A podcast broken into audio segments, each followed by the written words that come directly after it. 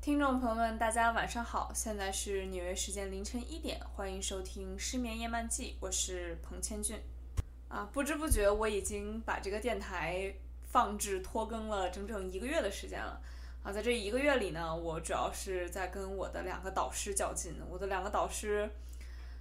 在各种事情上都意见不合，然后他们没法统一彼此意见，所以他们都来霍霍我。所以我夹在中间，一直是里外不是人，体会到了一点作为社畜的心酸，不知道自己的两个老板，我到底应该听谁的。有赖于过去这一个月的挣扎，我开始渐渐意识到，我的性格并不适合读博，就是不太适合这样一个研究性的大学里的，永远都泡在大学里的这样一种生活状态。但是与此同时呢，啊，可能你们大家如果认真看了我的这个电台的简介，就会知道我有我这个电台其实是有一个帮帮我负责技术，也就是我的电脑啊，我的录音设备出了问题的时候会帮我修的一个朋友，然后还有一个每次负责做封面的美编，他们两个现在已经从大学毕业，然后回到北京，已经入职了，然后也就相当于他们正式成了社畜。然后我在过去的一个月中，有的时候断断续续也会听他们说公司里的一些事情，一些人事上的事儿啊，然后一些人际关系上的事儿，一些工作的事情。我开始觉得，其实我也不适合做社畜。那如果我既不适合读博，也不适合做社畜的话，我适合干什么呢？这世界上有没有什么能够直接退休的方法呢？当然了，这个现在凌晨一点，我这个做一做梦也是应该的。不过，在过去的一个月，因为纽约的新冠疫情还是没有任何的好转，所以我见跟我的导师们见面基本上都是通过视频来见面的。然后，我其中一个导师，一个男导师，跟我说了一句我觉得很有意思的话。他说：“我觉得我们正活在一种全新的虚拟现实当中，因为虽然我知道你是我的学生，我知道我们俩在共同进行一个项目，但是实际上从我的视角来看。”你现在的大小就跟我大拇指一样大，只是我屏幕上一个小小的方块而已。如果有一天有人敲开我的门，跟我说你这个学生其实并不存在，他是假的，他根本就是一段录像，也根本就没有人在跟你一起进行这个项目。我觉得这种事情不是没有可能发生。然后我这个导师说完这番话之后，我就跟他说说这个感觉不就像是人人和人的人际关系变成了一种放风筝一样的。嗯，行为就是我跟你之间的一个风筝线，无非就是我的 WiFi，我的 WiFi 一断，我的风筝线就断了。你这个人在哪儿？你这个人在做什么？你这个人去哪儿能找到你？我完全就不知道了。于是我又不由得感叹，人和人之间的关系是多么的脆弱呀。嗯，虽然新冠放大这种脆弱，但这种脆弱应该一直以来都是的。尽管我们有很多的。发达的交通工具，你可以很轻易的去到另外一个城市，或者说我们现在也有手机，也有微信，也有邮件，但是总会有一些时候，你突然回想起来，会发现有好多人只不过就是，嗯，不经意间就再也没有联系过了。尽管无非就是打个电话或者发个微信的事儿，这种不经意的感觉，不就跟拖更一样吗？我在不经意之间就已经拖了整整一个月。不过顺便一提啊，我现在非常佩服一类人，就是在这个疫情期间，我陆陆续续的听说了有一些人脱单了啊，这个事情真是让我佩服的不得了。我从物理层面就是觉得这个事情简直是不可达到的，而大就是简直是天方夜谭。所以我也不知道我的朋友们是怎么在这个我已经有好几个月没有见到活人的情况下，顺利找到男女朋友，然后完成脱单大业的啊。先把这个脱单的问题放到一边，言归正传啊。就是这次长期的疫情，其实还给我带来了别的一些感悟。就比如说，我发现我对什么是自然环境这个事情有了一个更深的体会。为什么呢？是因为纽约现在进入秋季，然后我开始突然有一种想要去看红叶的冲动。就是本来看红叶这个事情，当时在北京的时候，就是随便去香山或者是一些景山公园这些地方就都能看到。但是我以前在北京的时候，自诩是一个。对自然风光没有什么兴趣的人，包括出去旅游啊，我也会选那些人文景点比较多的城市，而不是那种就是去看大沙漠、去看大瀑布，这都不是我喜欢干的事儿。我还记得我以前跟我的朋友说，说我特别受不了那个类似美国或者加拿大那种大农村地区，就是冬天下雪的时候，你得先把你们家的门口的雪挖开，挖一个洞出去，然后再把你的车从雪里挖出来。然后再等着你的车十分钟热引擎热出来，然后在这个开过荒无人烟的大平原，然后绕过一个大湖，然后来到有一点人迹的地方去买俩苹果或者买个香蕉，就这种生活我没法想象。我跟我朋友说，我需要住在那些有非常明显的工业革命痕迹的城市里。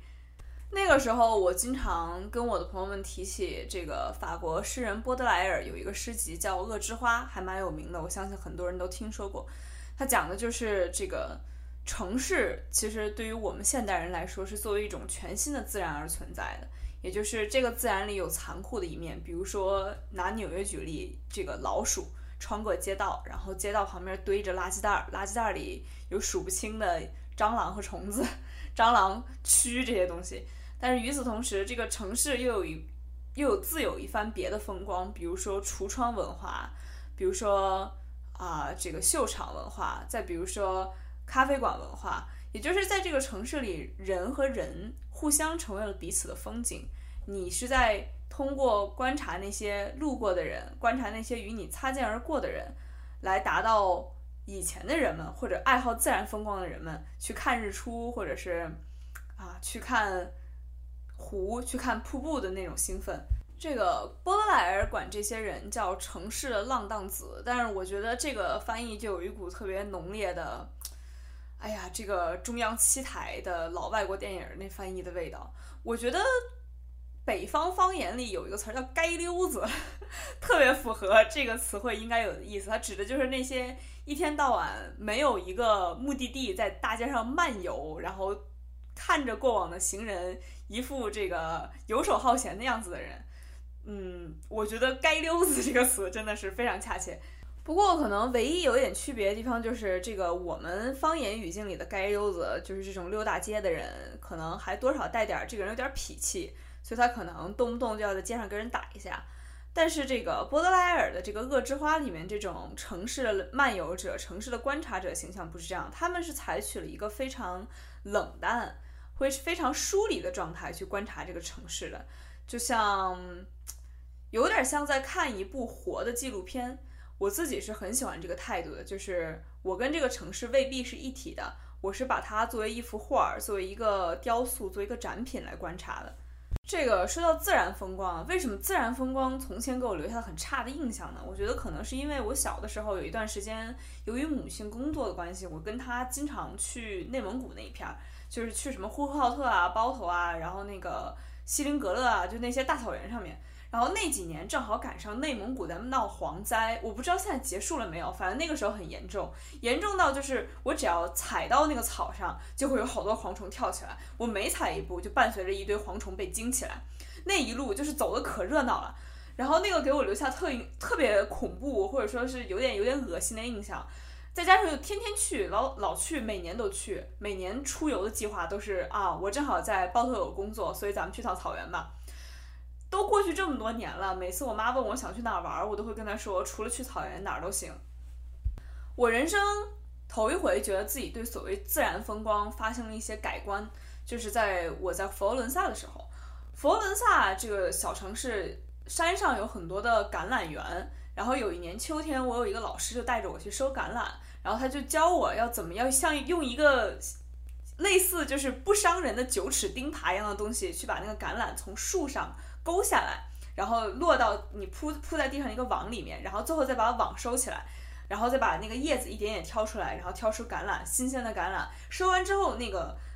如果是那种黑橄榄的话，还会在你手上留下那股橄榄的味道，还有一层薄薄的油。那个体验其实挺奇妙的，而且其实还是蛮美好的。尤其是意大利的这个橄榄的季节，其实跟无花果收获的季节是一样的。我可能在最早的一期电台提到过，我特别喜欢吃无花果，就是会愿意早起很很很早就去早市上买那种，去把新鲜的无花果从带着露水的这个布上揭下来，然后掰开去看里面的红色果肉，那个也给我一种就是就是自然的魅力的那种感觉。大概上周吧，我那位曾经带着我收橄榄的老师从意大利发来邮件跟说跟我说，意大利又到秋天了，又到了啊千俊你最喜欢的季节了。但是你在纽约也要好好的。纽约的话，秋季的有南瓜，你要吃点南瓜派，你要去喝南瓜汁、南瓜汤。他跟我说，嘱咐了我这些之后，我当时就听的，也不算听的，就是看这个邮件看的热泪盈眶的。怎么说呢？就是还是很怀念。啊，有无花果和有橄榄，可以出门秋高气爽的秋天吧。纽约虽然是符合我曾经所喜欢的那种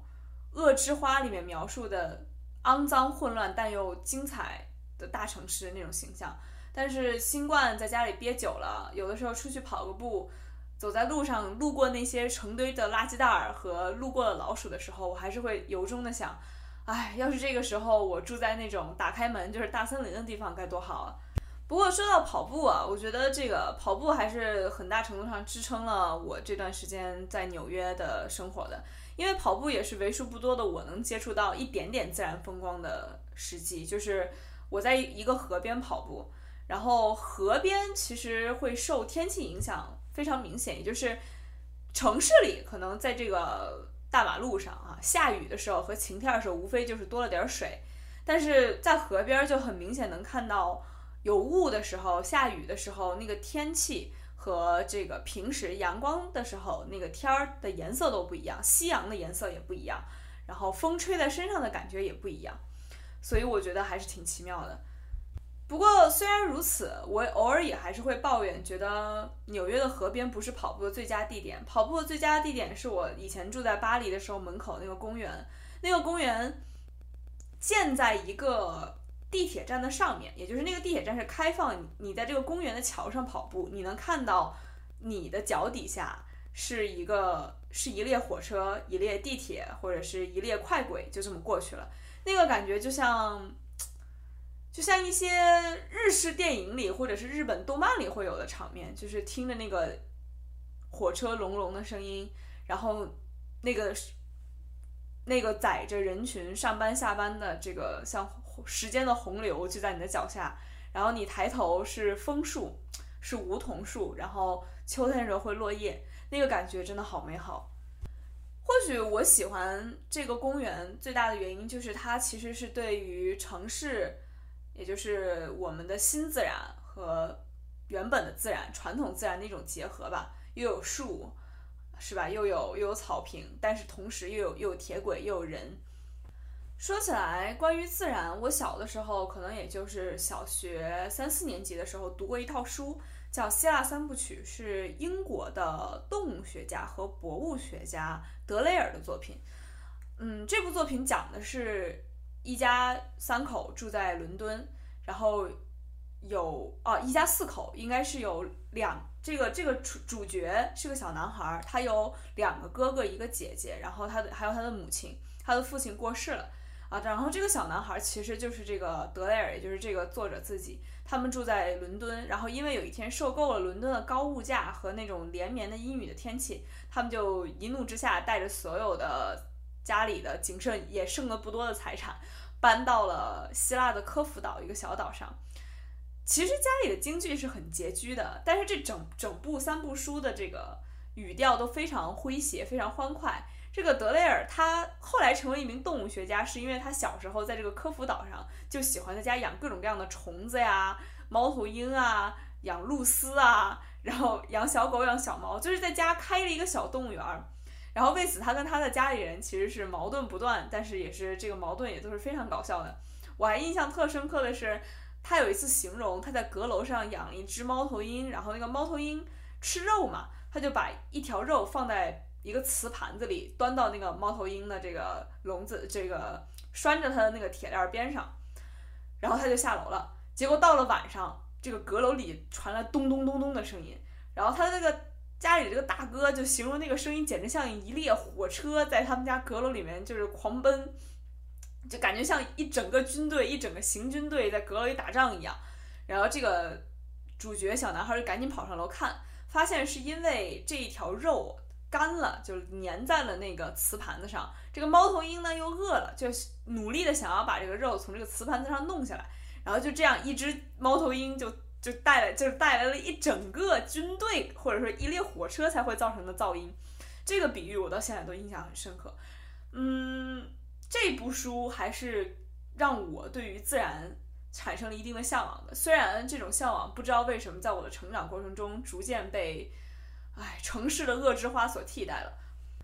大概人这个东西就是不懂得知足的吧。就是在城市的时候想念自然，在自然的时候又想念城市。我还记得小时候曾经跟我母亲在一个宁波的小海岛上度过几天假。那个小海岛特别的封闭，封闭到什么程度？就是我曾经在高中的时候以它为原型，以它的回忆为原型，写了一部致敬无人生还的暴雪山庄式的推理小说。就是当时住在那个海岛上，就是。每天晚上会有人来问你，你明天想吃什么？为什么要这样问呢？因为你先要定下来明天想吃什么，明天他们早上好打发人开一个小快艇去附近的城市里面啊，把所有需要做这些菜的食材全都买回来，一天就出去这一次。我当时都想说，这个要是哪天来个人把这个快艇都扎了，我们不就都出不去了吗？然后当时这个海岛上手机信号也不太好，这个完全就是暴雪山庄。那个海岛真的特别美，就是。安静无人，几乎没就没有几个人住在那里面，除了一些工作人员。然后从我们房间的窗户里可以看到整个东海。但是那段时间我真的过得百无聊赖，就是每天都在跟我妈叨叨，说我这个海岛每天我已经一天把这个海岛转一圈，一天把这海岛转一圈，转的我整个人无聊死了。这地方就是难道就没有什么事情可以做吗？但是现在这么长时间。过去了，我在新冠期间有一次跟我妈说，你知道我现在最大愿望是什么呢？我现在最大愿望是我可以有一个哆啦 A 梦的瞬间移动门，可以把我从纽约送到当年我们住过那个海岛上，让我去海岛上躺两天。如果说有什么可以不出屋门啊，在纽约的城市中心就体会到一点自然的话，那大概只能就是养花儿或者养植物这件事儿了。但是我这个人有个特点，就是我特别不喜欢养那种这个带土的植物。我听我的日本朋友说，在日本就是有一个规矩，就是去医院看望住院的病人的时候，不能送盆栽，因为盆栽是这个里面的植物是有根的。那个意思大概就是一个不好的预兆，就是好像比喻你这个人啊，就像植物一样要扎根在这个医院里，或者说你在医院里要住好长好长的时间，以至于这个植物可以一直养在这儿。所以这是一个这个很坏的兆头，所以他们都。不送盆栽，他们只送那种先切的花儿，就是那种剪下来的花儿。这样的话，就寓意着这个花还没枯萎，或者这个花刚一枯萎，你就可以出院了，也就是两三天的事儿。我和我在纽约的一个朋友就是截然相反两种性格，他是只养盆栽不养先切花的，他无法接受先切花慢慢枯萎的过程，而我是反过来的，我不喜欢盆栽，我讨厌家里有土，家里有土让我觉得我这屋里总是有一种不洁净的感觉。嗯，但是我喜欢鲜切花，而我最喜欢的就是那个看这个鲜切花慢慢枯萎的过程，以及可能我是个喜新厌旧的人吧。比如说买了两束百合，这个百合在家里摆上两三天，然后它就渐渐枯萎了。我下一次就可以换成玫瑰，再下一次可以换成郁金香，就是总可以换。但是盆栽这个东西就跟养个宠物似的，你这个你得一直养着它，也一直只有它，你只能这个。你只能不断的这个在量上增加，比如说增两个、增三个、增四个，而不能把它换成另外一个，那样的话显得就有点残忍。可能是为了避免直面我性格里的这部分残忍，这部分像鲜切花一样的残忍的特质，我其实不太喜欢朋友们送我盆栽。而且，尤其是朋友送的盆栽，你总是觉得有点责任，你特别怕把它养死了。然后有一天，你的朋友问你：“哎，我送你那花怎么样了？”你总不能跟他说：“不好意思，这个可能刚到我们家两三天就已经挂了。”啊，今天不知不觉其实已经说了挺多了，希望能够小小的弥补一下我漫长的拖更的这一个月吧。嗯，不知道我的听众朋友们是那种愿意在城市里当街溜子的人呢，还是那种喜欢登山、喜欢去看大瀑布、大沙漠、大草原的人呢？或者说这次疫情之之后，有没有改变你的这个偏好呢？你是越来越向往大森林了呢，还是说你原本是个喜欢在森林里不与人接触的人，现在反而因为隔离的时间太久了，就期盼着到人越多越好的地方，到商场里去当一次街溜子呢？啊，这个大家可以留言告诉我啊。那么以上就是今晚的失眠夜漫记，感谢大家的收听，我是彭千俊，我们下次节目再见，祝大家晚安。